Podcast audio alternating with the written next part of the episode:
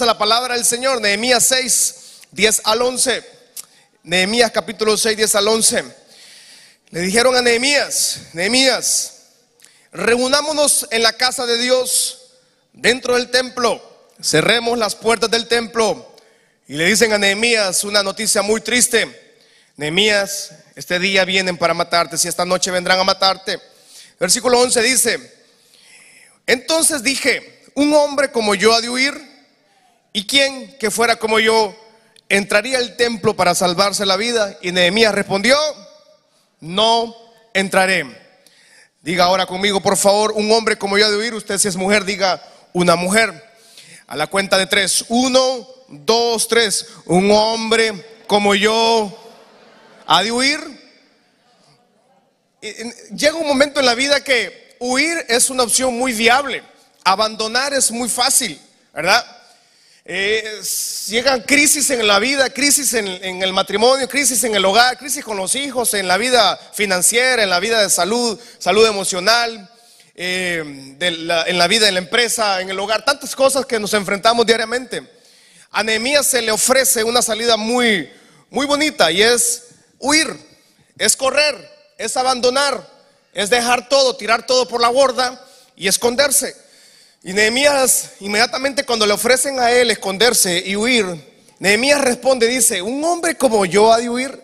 O sea, llegué hasta acá, me sacrifiqué tanto, hice tanto, levanté, trabajé, me desvelé, le creí al Señor, me enfrenté a tanta adversidad. Y Nehemías dice, ¿alguien como yo voy a huir? Entonces Nehemías dice, no, no voy a huir, voy a enfrentar la adversidad.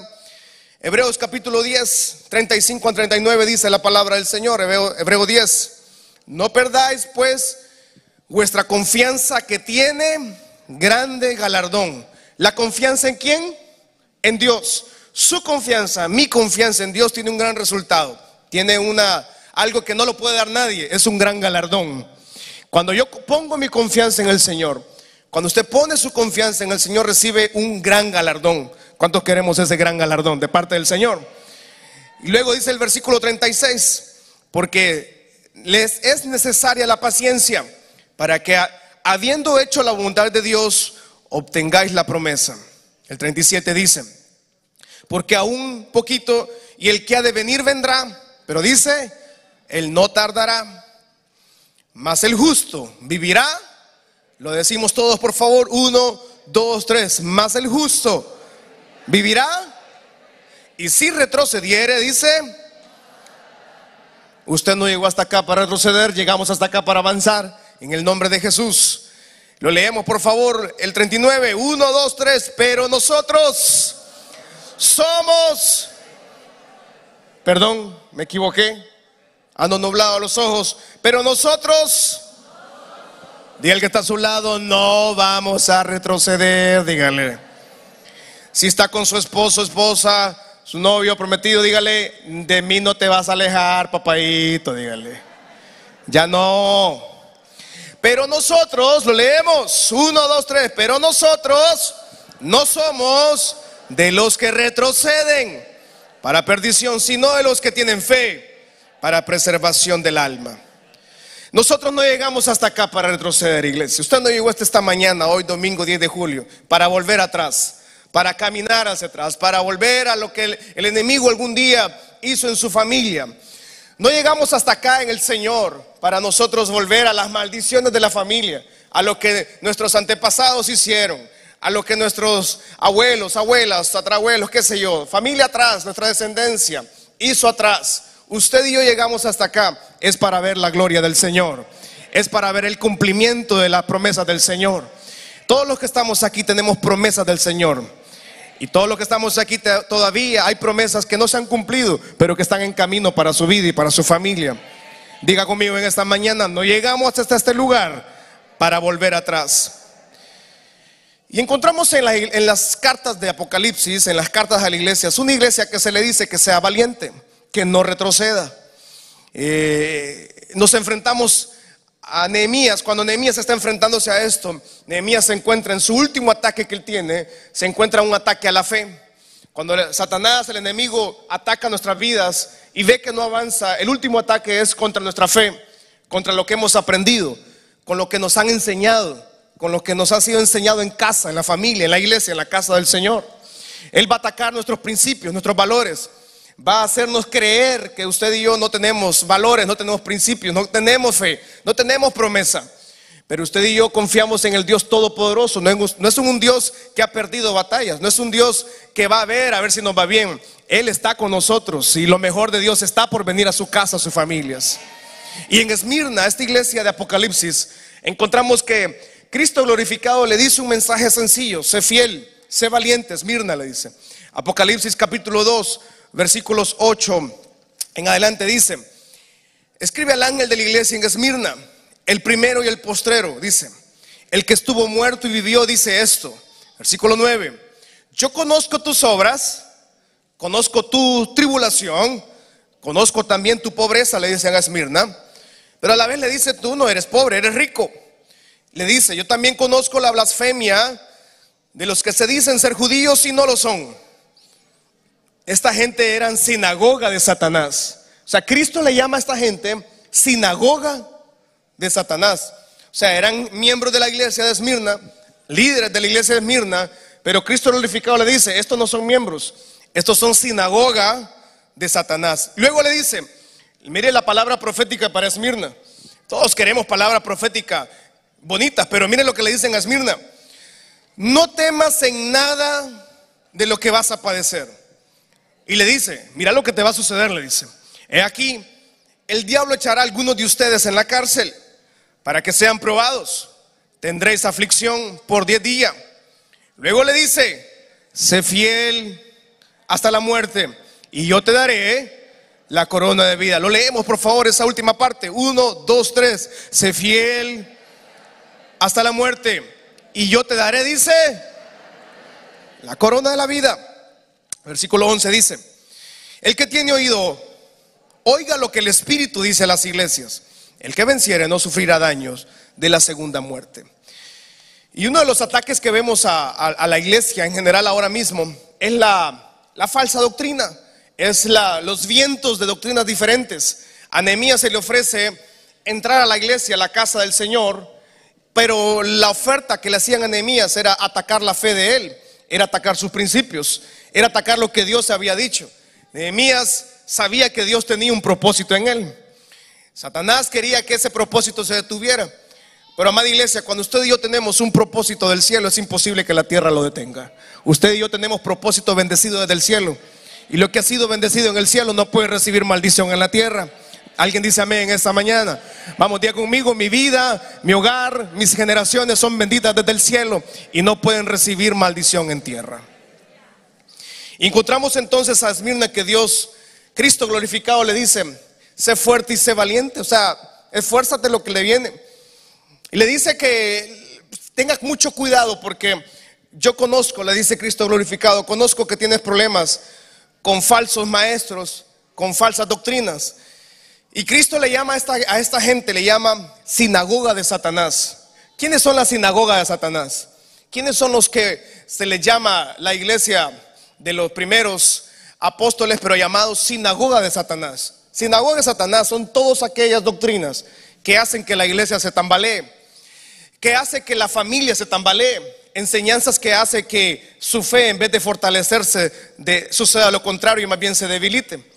Efesios capítulo 4 versículo 14 dice, para que ya no seamos niños fluctuantes, llevados por doquiera de todo, dice, viento de qué? De doctrina, por estratagema de hombres que para engañar emplean con astucias artimañas del error. Primera Timoteo capítulo 6, versículo 3 y 4 dice, si alguno enseña otra cosa y no se conforma a las sanas palabras de nuestro Señor Jesucristo, de la doctrina, que es conforme a la piedad, está envanecido, nada sabe y delira acerca de cuestiones y contiendas de palabra, de las cuales nacen envidias, pleitos, blasfemias, y malas sospechas. Las falsas doctrinas eh, está profetizado que iba a ser de la apostasía de los últimos tiempos. Iba a ser que hace que la iglesia se debilite, que la fe se debilite, que la congregación, la iglesia en general, el cuerpo de Cristo se vea eh, limitado por el tema de falsas doctrinas. El apóstol Pablo advierte a los efesios, advierte a, los a los a la iglesia de Timoteo, diciéndole, tengan cuidado con falsas doctrinas. ¿Cuáles son esas falsas doctrinas que trae la iglesia? Pues ahora encontramos mucha falsa doctrina en general, como por ejemplo, como lo dice Timoteo, si alguien predica un evangelio diferente al de Cristo, llámenlo anatema, llámenlo herejía, llámenlo eh, eh, evangelio que hace que la gente eh, se popularice la religión, pero no el poder de Cristo. ¿Cuáles son estas falsas doctrinas? Eh, por ejemplo, mucha, mucha do- doctrina ahora habla de la negación del Hijo de Dios. Muchas doctrinas ahora hablan de que todos los caminos nos llevan a Dios. Negativo. No todos los caminos le llevan a Dios, solo hay un camino y ese es Jesucristo. Él es el camino. Y nadie va al Padre si no es por Él. No, dice la gente, no, si es que yo creo en Dios y yo creo en mi Dios, pero el ser humano en la historia de la humanidad, desde tiempos antiguos, desde el Antiguo Testamento, Nuevo Testamento y vida moderna, el ser humano siempre se crea su propio Dios, el ser humano siempre quiere hacerse su propio Dios a su propia conveniencia, pero la palabra dice que no todos los caminos nos llevan al Padre, solo hay un camino y ese es Jesucristo.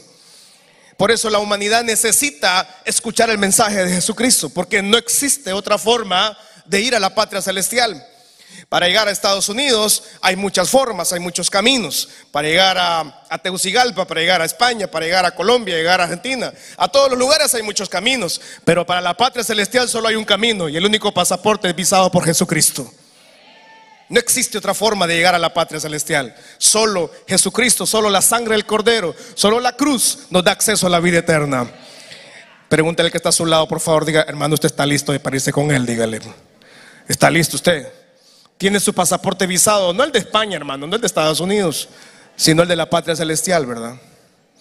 Otras doctrinas es que la gente habla mucho de que las obras humanas son más importantes que las obras de Jesús. Yo he escuchado mucho evangelio donde se habla que la obra, la obra, las obras, las obras, lo que yo haga, lo que yo haga. El evangelio no se trata de lo que yo haga, se trata de lo que Jesús ha hecho en mi vida. El evangelio no se trata de mi poder, no se trata de, de mi autoridad, de mis talentos. Se trata de lo que el poder de Dios puede hacer en mi vida y a través de mi vida. No se trata de mis, de mis talentos, de mis habilidades. No se trata de cuánto yo haga para accesar a la vida eterna. Se trata de cuánto he dejado que Dios haga en mi vida. Entonces la, la, generación millennial, yo escucho mucho ahora, no, es que la iglesia ocupa hacer más actividades afuera. No, es que yo, yo quiero que la iglesia salga a las cuatro paredes. ¿Cuáles cuatro paredes? Si es que esta es nuestra casa espiritual. Esta casa usted y yo la construimos para la gloria del Señor, pero para que también nuestra familia se edifique. ¿De cuáles cuatro paredes estamos hablando? Es que, pastor, necesitamos ir a hacer esto. Yo no, las obras no me llevan a la patria celestial. Solo Cristo es el único que nos puede llevar. Y por eso Pablo le dice a la gente de a, la gente de Efesios, a la gente de Timoteo, tengan cuidado con los vientos de doctrina, que sean como niños que hoy van para aquí, hoy van para allá. Esta mañana trajimos a nuestros niños a la iglesia, ¿verdad? Ningún niño nos dijo, tal vez, tal vez no quería venir, pero usted lo trajo a la casa del Señor. Usted lo vino, lo, lo metió al carro, lo bañó, lo cambió. Bueno, los adolescentes tal vez no, pero usted lo trajo a la iglesia, a la casa del Señor. Pero eh, Pablo com, compara a los niños fluctuantes con gente que va de doctrina en doctrina. Es que esta doctrina, es que esta doctrina, unas doctrinas, por ejemplo, que hablan del de tema solo prosperidad. Es que la doctrina es la prosperidad. Pastor, es que ocupo que usted me diga una palabra esta mañana. Y, y entonces mucha gente espera una palabra profética para cada domingo. O sea, la palabra profética más segura es la palabra que usted anda ahí, la palabra del Señor, ¿verdad? Por eso Pablo le dice a la iglesia de Efesios y la iglesia, a la iglesia de Timoteo, tengan cuidado con las falsas doctrinas. Amada familia Michalón, tenga cuidado usted con la falsa doctrina, con aquello que le hace sentir mejor. Ay, es que yo quiero que el mensaje me haga sentir mejor. La palabra del Señor no nos va a hacer sentir mejor. De hecho, nos va a incomodar para ser mejor. ¿Cómo? Mejor esposo, mejor esposa, mejor hijo, mejor empresario, mejor, mejor empleador la palabra del Señor me santifica, me hace ver la luz. No es que me hace ser una persona para sentirme cómoda. Encontramos entonces a Esmirna que cómo podemos vivir una vida en fidelidad. ¿Cómo podemos vivir una vida sin temor?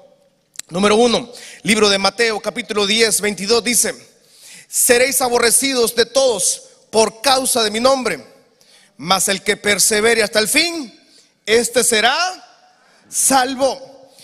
Lo, primero que encontramos es que en la vida de la iglesia de Esmirna y en la vida de, Nehemías es que debemos eliminar el temor. No el temor a Dios, es muy diferente. ¿verdad? Estamos hablando del temor diario, del temor de la vida, del temor del día a día. Temor en el trabajo, en la empresa, en la familia, en el hogar. El temor a lo que las amenazas, el temor a lo que la gente está diciendo, lo que la gente está opinando el temor a la incertidumbre, a lo que el país se enfrenta, a lo que las naciones se enfrentan, el temor a la muerte, el temor a la enfermedad, tantos temores que nos aquejan. Y lo primero que encontramos es que Jesús le dice a la gente, a sus discípulos, seréis aborrecidos de todos por causa de mi nombre. Pero dice, el que persevere hasta el fin, este será salvo. Y el 28 dice, no temáis a los que matan el cuerpo mas el alma no puede matar. Temed más bien aquel que puede destruir el alma y el cuerpo en el infierno. No temer. Estamos pasando temporadas angustiosas. Tal vez usted está cruzando momentos difíciles, pero el Padre le dice, no tenga temor, no tenga miedo. Él está en control de toda situación. A Él no le ha tomado por sorpresa su situación.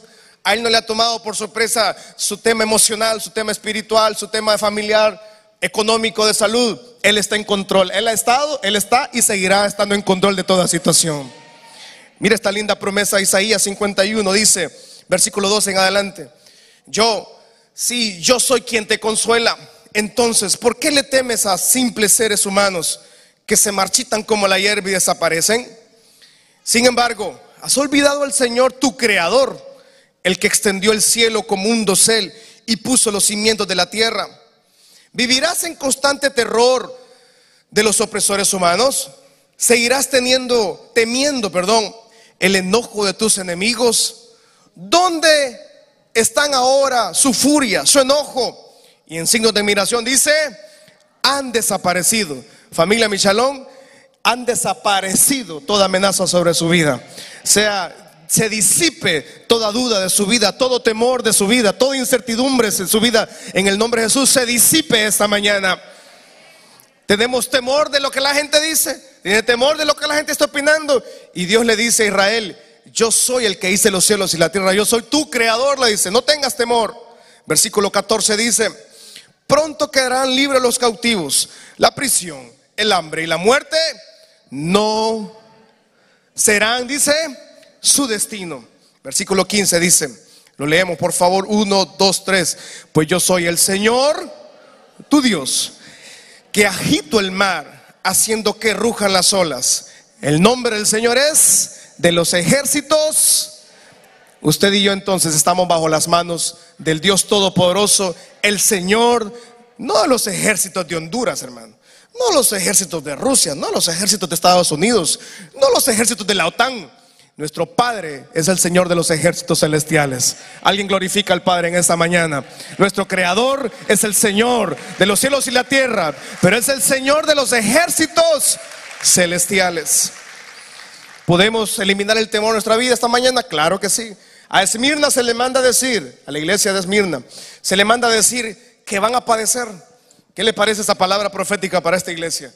Le dice la palabra, Cristo glorificado le dice, Esmirna, van a pasar tiempos difíciles. Iglesia, ustedes van a pasar tiempos angustiosos.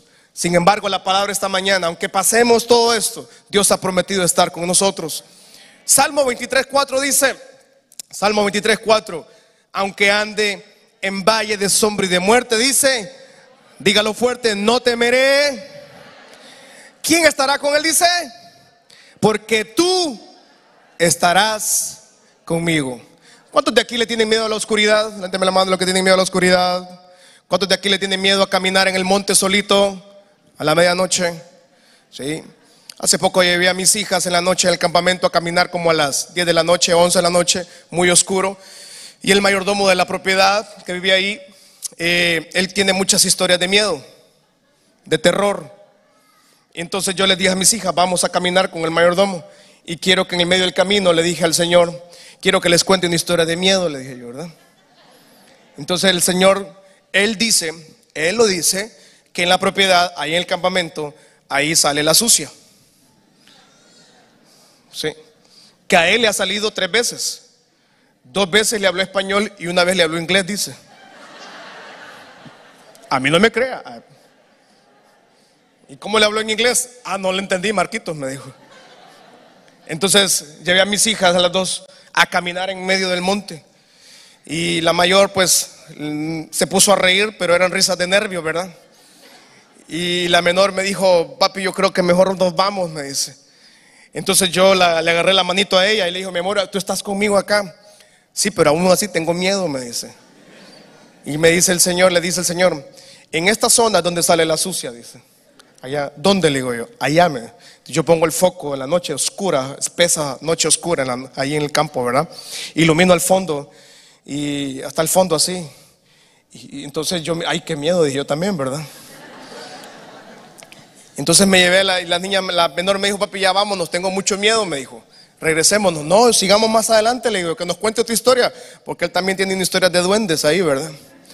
Y le digo yo, no, no, ya no vamos a regresar a la casa. Nos fuimos a la casa caminando los dos, los tres, ¿verdad? Con mis dos niñas, llegamos al lugar y en la noche me dice Jimena, antes de dormirse, papi me dice, tengo mucho miedo, me dice.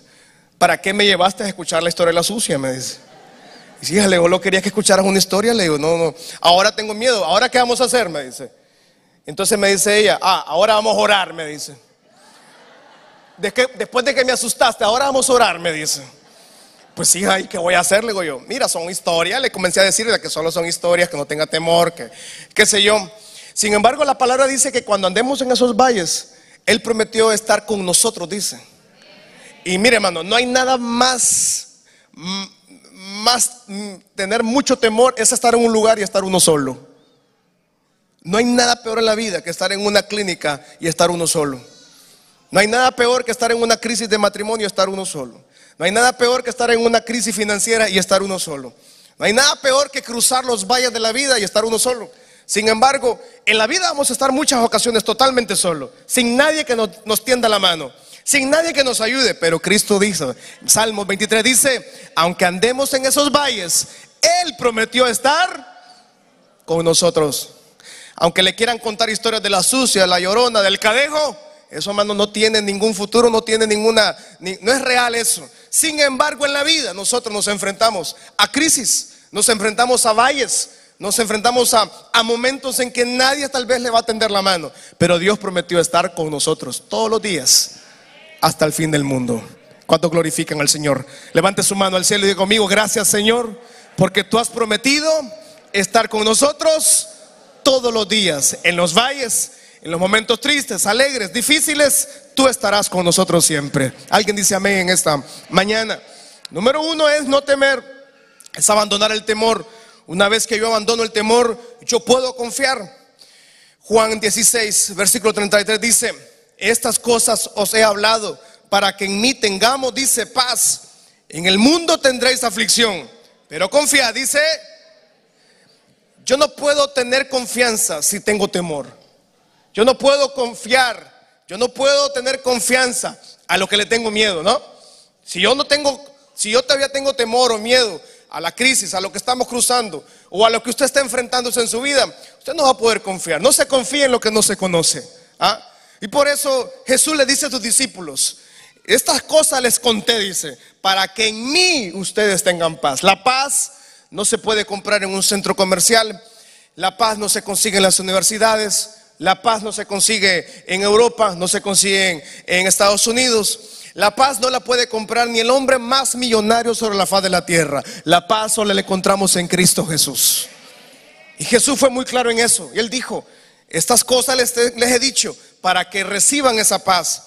Y asegura algo, Él nos prometió, dice, ¿eh? que en el mundo íbamos a tener aflicciones, íbamos a tener temporadas difíciles, pero Él a la vez dice, pero confíen, yo ya he vencido al mundo. Familia Michalón, lo que usted esté cruzando, ya Cristo lo venció en la cruz del Calvario. ¿Cuántos dicen amén en esta mañana? Vamos, diga conmigo, lo que yo esté cruzando, la adversidad que esté cruzando ya fue vencida en la cruz del Calvario. ¿Alguien dice amén esta mañana? La gente quiere encontrar paz. La gente busca la paz en lo temporal, en lo que no crea nada de paz. Lo busca en reuniones, en fiestas, en amistades. Lo, lo, busque en viajes, lo busque en diferentes ocasiones, eh, busquen amistades, en reuniones, en un sábado en la noche, un domingo en el día en la playa, un domingo en la paseo, qué sé yo. Quiere buscar paz, pero todo lo que el mundo ofrece es temporal. Lo único eterno es Cristo Jesús. Si usted ya días no siente paz, si usted ya día siente demasiado, demasiada ansiedad y no encuentra cómo encontrar esa paz, necesitamos acercarnos a Cristo Jesús entonces. No de manera religiosa, no de manera tradicional, sino una manera de experiencia, de relación con el Padre. Romanos 5.1 dice, justificados pues por la fe, tenemos paz para con Dios por medio de nuestro Señor Jesucristo. Juan 14.27 dice, Juan 14.27, la paz os dejo, mi paz les doy yo no la doy como el mundo la da. No se turbe vuestro corazón, ni tenga, diga el que está a su lado, hermano, no me tenga miedo, hermano. Libro de Efesios 2, 12 al 14 dice, en aquel tiempo, o sea, en el tiempo del temor, en el tiempo que su confianza estaba en lo abstracto, estaba en lo que el, en lo que el hombre había creado, en aquel tiempo estábamos sin Cristo, alejados de la ciudadanía de Israel, ajenos a los pactos de la promesa sin esperanza y sin Dios. Entonces, alguien que no tiene a Cristo, no tiene promesa, no tiene esperanza y no tiene Dios. ¿Qué le parece?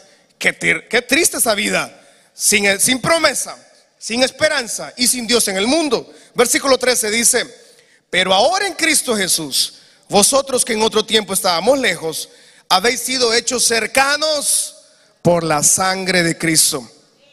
Versículo 14 dice, porque Él es nuestra paz. Una vez que yo puedo abandonar el temor, puedo confiar y ahora puedo persistir porque tengo mi confianza en Cristo. Segundo Timoteo 3, 14 al 17 dice, pero tú persiste en lo que has aprendido, te persuadiste sabiendo de quién has aprendido, que desde la niñez has sabido las sagradas escrituras, las cuales te pueden hacer sabio para la salvación por la fe que es en Cristo Jesús. El 16 dice, lo leemos por favor iglesia, 1, 2, 3, toda la escritura es inspirada por quién? Por Dios, es útil para enseñar, para redarguir, para corregir y para instruir en justicia. El tercer consejo que podemos recibir, cómo yo puedo vivir una vida en fidelidad con el Señor, cómo yo puedo dejar de tener temor y avanzar en el Señor, es persistir en lo que hemos aprendido, es persistir en lo que nos ha enseñado, es persistir en la palabra, es persistir en la doctrina. La, Biblia que usted anda esta mañana ahí, usted pueda persistir sobre esa familia, sobre lo que los principios que son enseñados para la familia en la palabra del Señor, persisten en eso. No, pastor, es que siento que ya no está de moda. Pastor, es que siento que lo que me enseñó mi papá ya pasó de moda si su papá le enseñó principios basados en su, en su propio pensamiento, puede ser que están pasados de moda. Pero si los principios que han sido enseñados en casa son de la palabra del Señor, esos prevalecen eternamente. Y le dice Pablo a Timoteo, necesitas persistir en lo que has aprendido. Necesitas ser constante en lo que nos ha aprendido el Señor. Lo que hemos aprendido en los devocionales, en las clases de entrenamiento ministerial, en las clases de bautismo, en las clases doctrinales, en la casa del Señor, todo lo que ha sido enseñado. Pablo le dice a Timoteo, Timoteo te van a ofrecer muchas cosas, Timoteo te van a salir muchas ofertas, te van a tratar de desenfocar, pero Pablo le dice a Timoteo, persiste en lo que has aprendido. Pregunto algo esta mañana, ¿ha sido bueno el Señor con todos nosotros acá? ¿Con quién Dios ha sido más que bueno acá? ¿Quién ha conocido al Dios poderoso acá? ¿Quién ha conocido al Dios sanador acá? ¿Quién ha conocido al Dios que prospera acá? ¿Quién ha conocido al Dios que le ha guardado y le ha librado de la muerte? Persiste en lo que hemos aprendido, lo que le ha sido enseñado en su casa. A la segunda, tercera generación de evangélicos acá, persiste en lo que ha sido enseñado. No, pastor, es que siento que mis papás están pasados de moda. Es que siento que mis papás me obligaban. ¿Cuál que obligaban qué? Si lo mejor que, nos, podemos, nos pueden enseñar es la palabra del Señor. Los principios de la palabra del Señor son eternos, no cambian por temporada, no cambian por generaciones. Esa palabra permanece hasta el último día de nuestra vida. Número cuatro, ¿cómo podemos vivir una vida sin temor? ¿Cómo podemos vivir una vida sin fluctuar en nuestra vida en el propósito del Padre. Juan capítulo, Filipenses, perdón, 13, capítulo 3, 13 al 14 dice, hermano, dice, yo mismo no pretendo haberlo ya alcanzado, pero una cosa hago, olvidando ciertamente lo que queda atrás, extendiéndome a lo que está adelante. Versículo 14 digo, dice, prosigo a la meta, al premio del supremo llamamiento de Dios en Cristo Jesús. ¿Cómo puedo vivir una vida sin temor? ¿Cómo puedo vivir una vida de fidelidad al Padre? No una fidelidad a la iglesia, no una fidelidad al pastor, no tiene nada que ver esto. Es ser fiel a lo que Dios ha puesto en su mano, lo que Dios ha puesto en su casa, en su hogar, en su familia. Dios no, no mandó a su Hijo unigénito, a Cristo Jesús, no lo mandó como un acto de religión, no, nos lo mandó como un acto de redención, de poder encontrar propósito, sentido a la vida. La, la vida cristiana no es una religión, es una relación, son principios de vida que normalmente no van a ser populares, no van a ser llamativos ante una sociedad que se desmorona a, mil pedazos cada día. Y algo que nos sucede en la vida que en Cristo es que Pablo nos enseña a los, a los, filipenses, para vivir una vida en el Señor es necesario morir al pasado. El apóstol Pablo, si usted sabe la historia, recuerde que él tenía mucho de qué avergonzarse, su pasado era un pasado difícil, era un asesino, había sido un asesino, asesinaba a cristianos y ahora él era un cristiano, el hombre que predicaba la palabra del Señor. Pero él dice una vez, en Filipenses 3:13. Una cosa hago, dice él. Olvido ciertamente lo que queda atrás. Y Satanás utiliza la misma herramienta siempre. Siempre le recuerda su pasado. ¿Por qué, no le puede, ¿Por qué Satanás no puede decirle su futuro? Porque él no lo conoce. Él no conoce hacia dónde Dios lo lleva a usted. Él no sabe que Dios tiene planes de bien para con usted.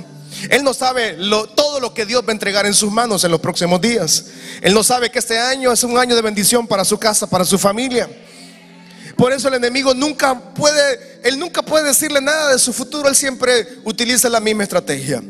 Es recordar el pasado. Y el pasado siempre Satanás lleva al ser humano a la culpa. Cristo nunca nos culpa. Cuando llegamos a Cristo, cada vez que venimos a Él, no encontramos culpa encontramos perdón, encontramos misericordia, encontramos propósito y encontramos destino. Nunca en Cristo vamos a encontrar una acusación. Nunca cuando venimos a los brazos del Padre vamos a encontrar una acusación. Todo lo contrario, siempre vamos a encontrar brazos de amor y de misericordia. Y, por eso Pablo dice, yo una cosa hago, dice Pablo, ya estuvo, tengo que morir al pasado, tengo que romper lazos de maldición, tengo que romper lazos de culpabilidad el hombre había sido muy malo. Sí, el apóstol Pablo, el hombre de que después de Jesús en el Nuevo Testamento es el que nos dejó una cantidad de cartas diciéndonos cómo podíamos vivir mejor. Ese hombre tenía mucha culpa. Y dice, una cosa hago, dice. Imagino que la gente lo culpaba, le decía, sí, Pablo, pero tú hiciste esto, tú hiciste aquello. Y él dice, ok, señores, acúsenme, díganme lo que quieran decir, pero él dice, una cosa hago, olvidando ciertamente lo que queda atrás y luego dice algo importante en la vida, que es una vida cotidiana, para la vida espiritual, la vida académica, matrimonial, empresarial y, vida en general física. Dice, una cosa hago, olvido lo que está atrás, pero ahora me extiendo hacia lo que está adelante. ¿Por qué dice me extiendo adelante? Porque él ya había roto toda tradición, había roto toda culpabilidad. Lo que Dios quiere para nosotros es que siempre nos extendamos hacia adelante. Atrás no hay nada que ir a ver. Atrás quedaron lecciones de vida, pero adelante está lo mejor del Señor para su vida. Levante su mano al cielo y conmigo este año nos extendemos hacia adelante. Vamos, profetice esta mañana que este año nos extendemos hacia adelante. Diga, me extiendo la, la, carpa, extiendo mi tienda, extiendo mi hogar, extiendo mi vida financiera, mi vida de matrimonio con mis hijos, extiendo mi vida emocional, espiritual. Tal vez atrás ha habido mucho dolor, tal vez atrás ha habido mucha tristeza, tal vez los días anteriores fueron de mucha angustia, pero diga esta mañana, una cosa hacemos. Dejamos todo pasado, olvidamos todo pasado, diga, y nos extendemos hacia lo que está delante. Alguien ahora mismo ahí con sus ojos espirituales puede ver lo que está delante. Adelante está ese hogar, está esa familia, está esa casa que ha anhelado. Adelante está ese milagro de sanidad sobre sus papás. Adelante está ese milagro de sanidad sobre su madre. Adelante está ese milagro de ver a su casa rendido a los pies del Señor. Alguien está profetizando en esta mañana. Adelante usted puede ver que los planes del Señor son mejores que los suyos. Adelante usted puede ver ese milagro a favor de su casa. Adelante usted puede ver a sus hijos un día rendidos a los pies de Cristo Jesús. Adelante puede ver a sus hijos graduándose de universidad. Adelante puede ver a su matrimonio siendo bendecido. Adelante puede ver a su vida, a su familia, sirviendo al Padre Celestial. Una cosa hacemos esta mañana. Olvidamos lo que queda atrás y nos extendemos hacia lo que está delante. Y los planes del Señor siempre, siempre, siempre serán mucho mejores que los nuestros.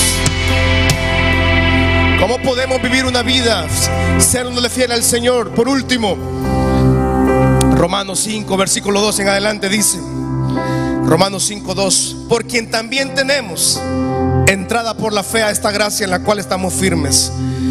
Y nos gloriamos en la esperanza de la gloria de Dios.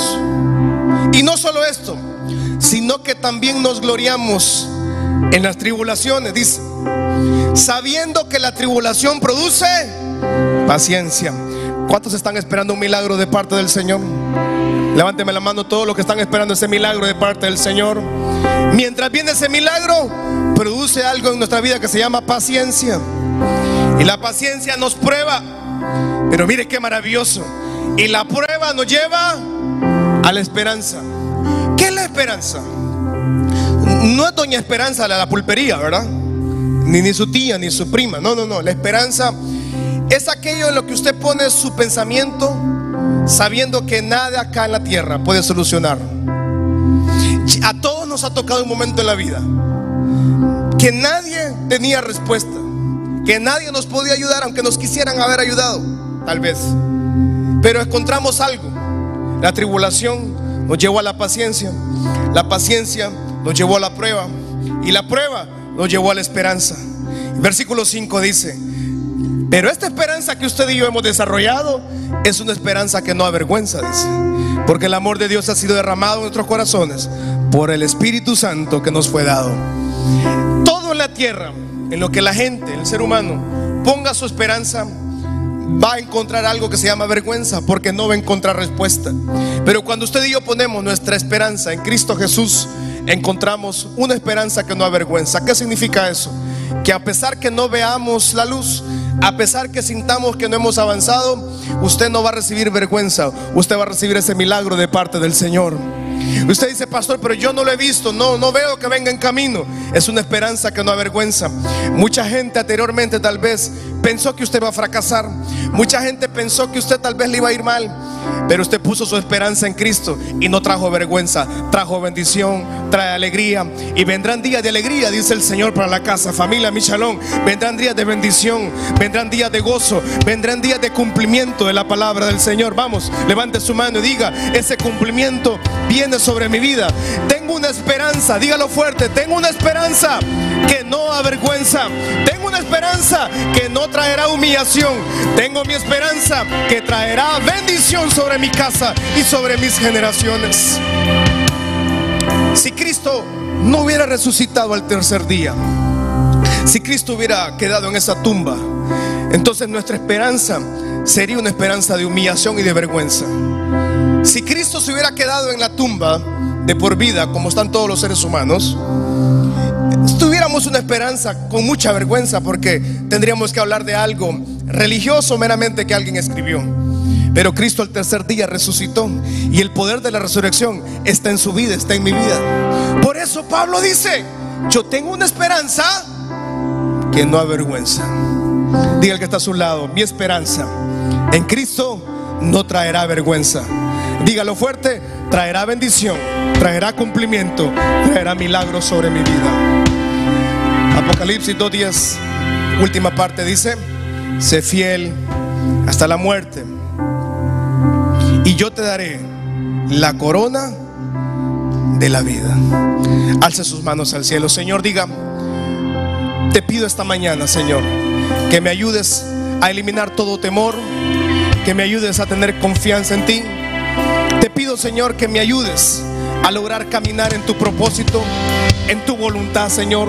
Te pido esta mañana, Señor, que nos ayudes a borrar un pasado, a eliminar todo pasado, Señor, a romper todo lazo de tradición, todo lazo de humillación, que todavía nos ata el pasado. Señor, diga, se ha borrado todo pasado de mi vida. Y esta mañana proseguimos adelante, nos extendemos hacia adelante al plan tuyo, a la bendición tuya. Y nos aferramos, diga conmigo, nos aferramos a una esperanza. Y esa esperanza es en Cristo Jesús, la cual es una esperanza que no avergüenza.